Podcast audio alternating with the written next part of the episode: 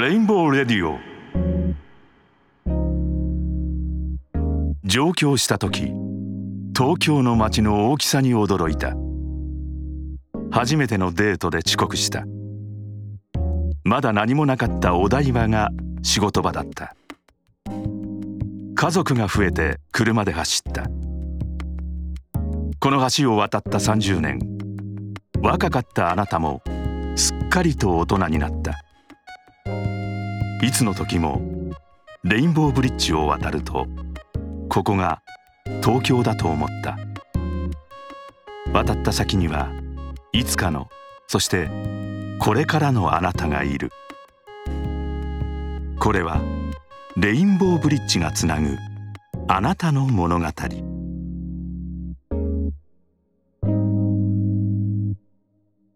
レインボー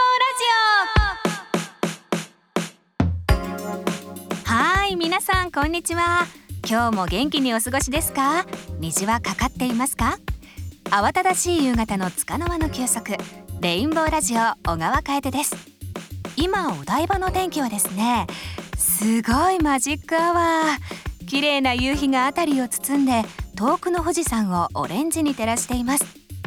今日はいい天気でしたね。でも8月ももう終わりっていうのに何ですかねこの暑さは。いつからこんなに暑かったんだろうって考えてみると私実はお台場生まれお台場育ちなんですけどリスナーの皆さんはもうご存知ですよね。生まれた時から8月の終わりは普通に暑かったなという記憶でございます。夏が長いのは好きなんですよ。海にプールに太陽の下で思いっきり遊ぶのって気持ちいいんですよね。そうそう。私の両親も海に行った帰りに告白したなんて話昔聞きました。なんか時代っていうかロマンチック。今でも2人は仲いいんですよ。海といえば連想するものって何ですかね。うん。ビーチ雪はパラソル？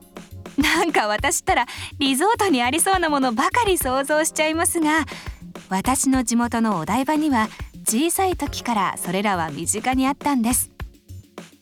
今となればちょっと不思議なちょっとノスタルジックな街でもあるお台場ですがなんとですね今日2043年8月26日はそんなお台場と芝浦をつなぐレインボーブリッジがですね50周年なんです。50周年すごいですね。半世紀ですよ。おめでとうございます。半世紀東京のシンボルの一つとしてじっと見守ってきたレインボーブリッジ。いや月日が経つのは早いですね。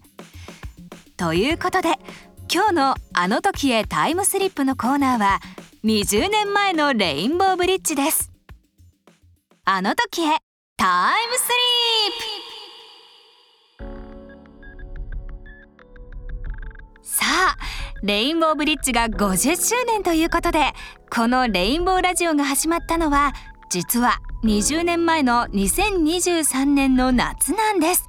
ちょうどレインボーブリッジが30周年の年なんですね。今年レインボーブリッジは50周年。レインボーラジオは20周年。ねえおめでたい年じゃないですか。ということで20年前の今日ですね。レインボーラジオではリスナーの皆さんからあなたのレインボーブリッジの思い出は何ですか？というテーマでお便りを募集したんですね。その時のお便りから今日は抜粋してご紹介しようと思います。まさにレインボーブリッジがあなたとあなたをつなぐ橋タイムカプセルってわけです。ね？いいでしょ？う時を超えた思いを電波に乗せて届けちゃおうってわけです。ではまずこのお手紙から。当時20代の明け星さんです。幼少よりレインボーブリッジは夏の風物詩象徴のような存在だった。夏になると東京ビッグサイトで催されるイベントや展示会に必ず家族と行っていた。車で通る首都高台場線から見える釣りワイヤと青い空入道雲のコントラストにロマンを感じながらイベントへの期待に胸を膨らませていた。学生時代になると一人でイベントへ行くようになり無駄に体力を余らせていた私は夏の暑い中イベントで大変重い荷物を抱えてレインボーブリッジを自転車を押しながら歩いて渡り自宅まで帰って意味のない達成感を感じた。今の恋人と初めて会ったのもレインボーブリッジを渡っていった夏のお台場のイベントだった。コロナ禍になりイベントが次々に中止されレインボーブリッジを渡ることも少なくなった。感染者数によって赤くライトアップされていたレインボーブリッジが印象的だった。今年の夏はイベントが復活してまたレインボーブリッジを渡る機会が増えた。橋を渡った先で地方からの友人やさまざまな人と会い人と人のつながりの大切さを感じた。レインボーブリッジは私の思い出がたくさん詰まっている橋だ。私自身も1994年生まれでもうすぐ30歳になる。次の30年もこの橋を渡ってたくさんの思い出を作りたい。あれから20年ですね。明け星さん思い出はたくさんできましたか？コロナ大変でしたね。あの時は私も仕事がなくなっちゃって大学生だったかな？でもレポーターとかアナウンサーとか声のお仕事やるんだって覚悟を決めた時でもありましたね。明星さんこの20年レインボーブリッジいっぱい渡りましたかね？そうそう皆さんレインボーブリッジ歩いて渡れるんですよ。私は小さい時に幼なじみの大ちゃんが引っ越すことになっちゃってなんかよくわからないけど泣きながら渡った思い出があります。大ちゃんはその後とても立派なお医者さんになってアフリカに行っちゃったんですけどね。大ちゃん大輔さんお元気ですか？楓は元気だよって。今は世界中で世界中のラジオが聞けますからね。大輔さんもし聞いていたら日本に帰ってきた時にはぜひお台場にまた遊びに来てください。さて次のお便りは当時50代の佐藤 M さんです。夫と出会ったのは1994年10月。初めて顔を合わし初デートに誘われた。当時20歳の彼は自分の住む中央区の下町を誇らしげに私をもんじゃ焼き屋に誘う。食べたことのない不思議な食べ物に戸惑う私に作り方食べ方をレクチャーしてくれた。そのまま彼は買ったばかりの中古車で晴海ふ頭からレインボーブリッジを渡る。初めて見る風景に心が騒ぐ。26歳の私は千葉に住んでいたせいもあり東京の美しさに声も出ないほどだった。その日彼は結婚をしたいと言った。私もなぜか分かりましたと簡単に答えた。何が決め手だったのかわからない。ただ彼が住む町に私は嫁ぐ気持ちで覚悟を決めた。あれから30年夫婦でいる間に私の病気や乗り越えなければならないことが多かった。それでも今も私と夫にはレインボーブリッジと晴海ふ頭が勇気づけられる場所だ。ありがとう。うわーロマンチック。ロマンチックが止まりませんね。今だと70代ですかね。きっと素敵なお二人でいることでしょう。佐藤 M さんいつまでもお幸せに。さてさて次のお便りは40代のあちゃこさんから。父がドライブの時に窓を開けて出来たてのレインボーブリッジを見せてくれながらパパも作るのにほんの少し関わったんだよと誇らしげな横顔が印象的でした。その顔が忘れられず人生の節目は東京の綺麗な夜景が見えるところでやりたいと思いとっても綺麗なレインボーブリッジと東京タワーが見えるホテルで結婚式を挙げました。ウェルカムボードには友人の夜景画家に無理を言ってそのホテルから見える夜景と同じ絵を描いてもらいました。後日母からテレビでレインボーブリッジが映るのを見ると嬉しく楽しい結婚式とともによく家族で出かけたのを思い出すとニコニコしています。そんな言葉をもらって家を出てだいぶ経ちますがレインボーブリッジを見ると誇らしげな父の横顔とニコニコ笑う母と笑いが絶えないかけがえのない日を思い出します。今は息子とお出かけで渡っています。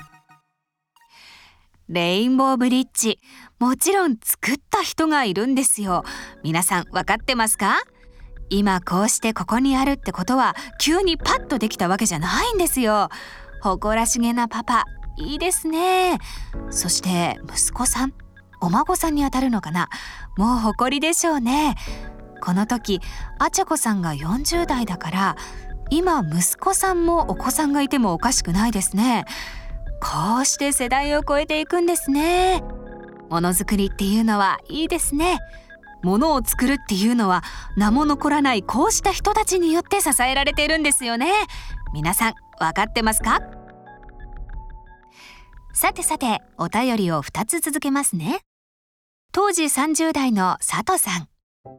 北海道の出身で憧れの東京に引っ越せたのが22歳東京と言いつつ都会の雰囲気ではなく田舎の風景の中都心へ電車で通勤していました。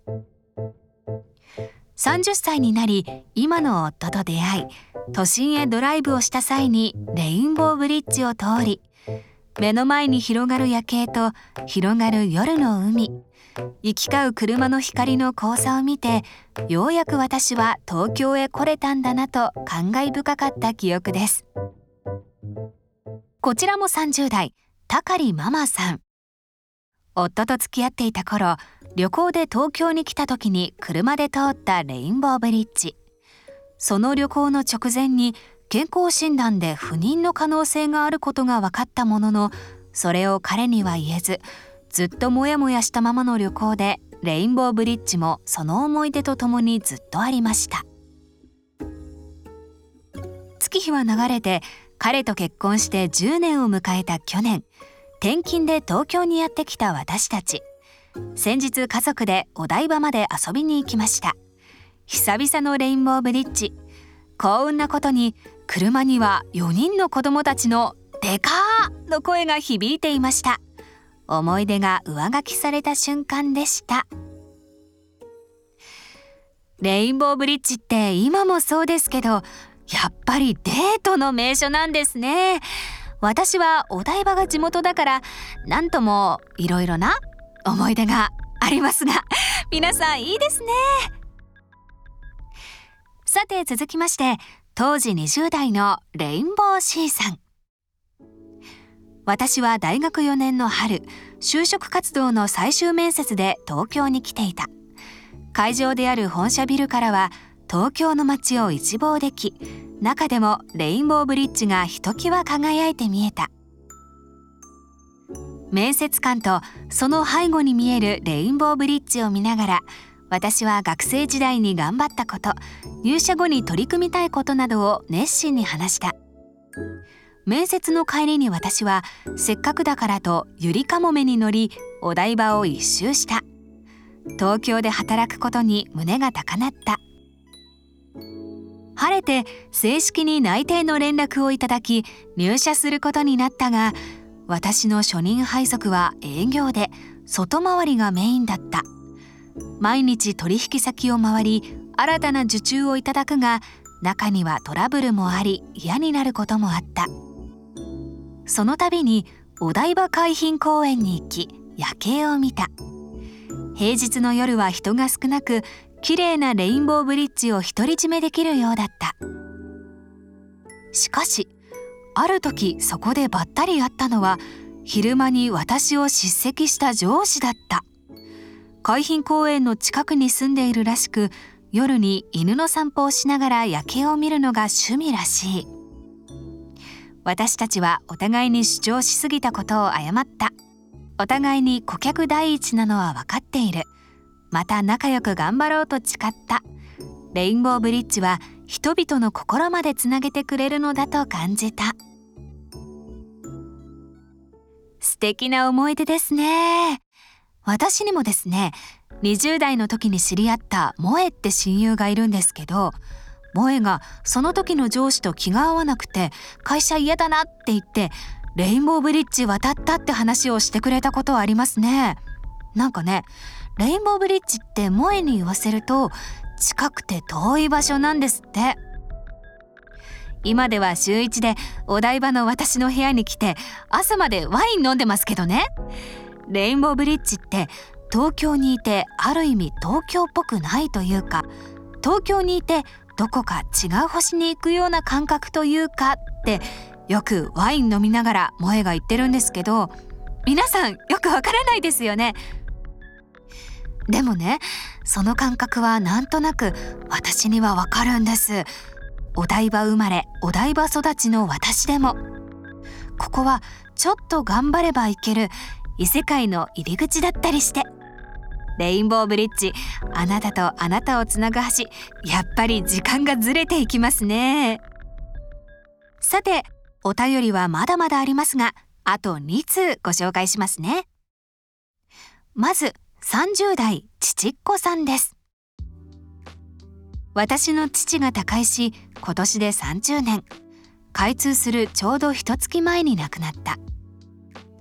当時配送の仕事をしていた父はレインボーブリッジが開通すれば仕事もはかどると開通をとても楽しみにしていた。だんだんと出来上がっていく橋を眺めながら仕事に精を出す。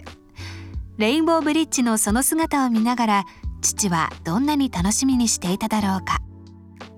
開通を待たずに他界してしまった。悔しいだろう。景色を眺めながら走りたかっただろう。父さんあなたが心待ちにしていたレインボーブリッジは開通30年だって。だから思い出すんだ。レインボーブリッジを見るたび通るたびにあなたが楽しみだなと言って笑顔を見せてくれたあの日を。あなたが走れなかったこの橋を私がたくさん走るからね。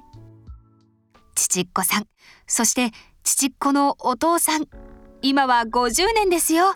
うーんジーンときますね。お父様が渡れなかった30年。今は50年。父っ子さんはきっとたくさん渡ったのでしょうね。これからもいっぱい渡ってください。では最後のお便りです。ペンネームは当時30代ハギーさんから。私がレインボーブリッジと聞いて思い出すのは2009年の夏のことです。2008年末に母に病気が見つかりました。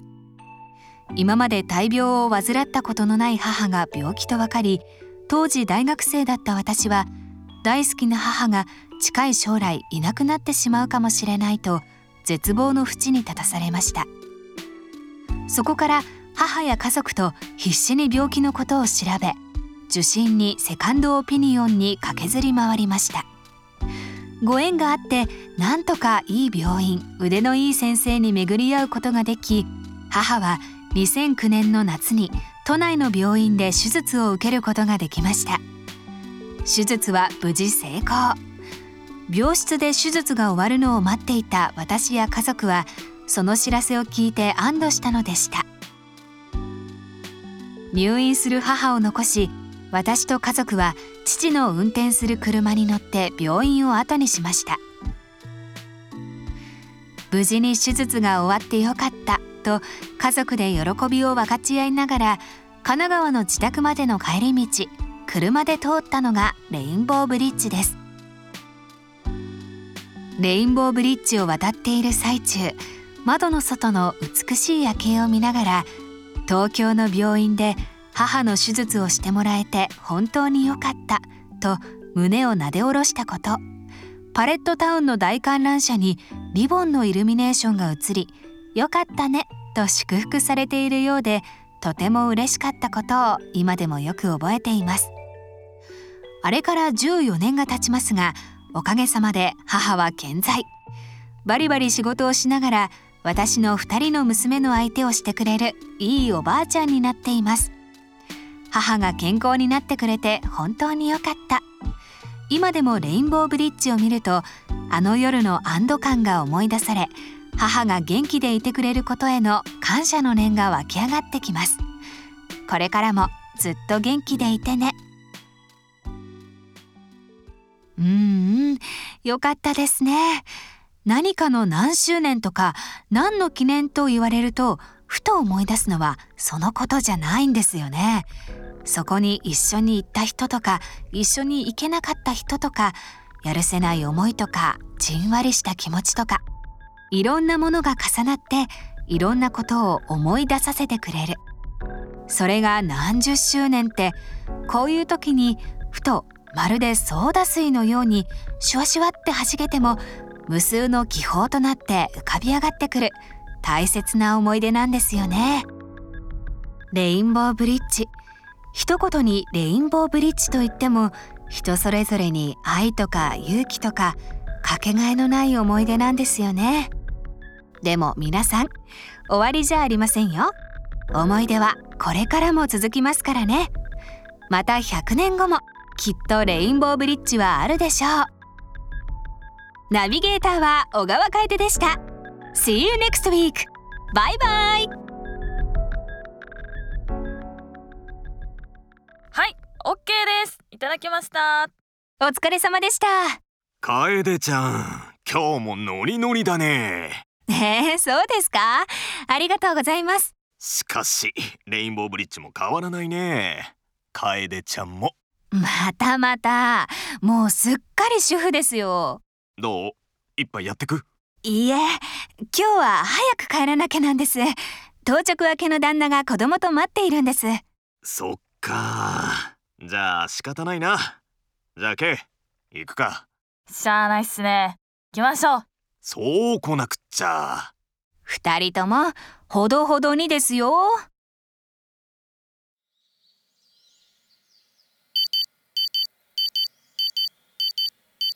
おーい。楓。楓ちゃん。起きないと遅刻するよ。えー、今何時？あやばい！こんな時間だ！俺はもうちょっと寝るわ。ちょっと。てっちゃんたらいつもだらしないんだから。いつまでたっても AD のままなんだからね。俺はいつまでも AD でいいもんそれより楓さん出世してください。夕飯作って二人で待ってるよ。もうてっちゃんたら。第7話。あなただけの物語。この先にはこれからのあなたがいる。あなたの道は続いていくあなたとあなたをつなぐ橋レインボーブリッジ開通30周年。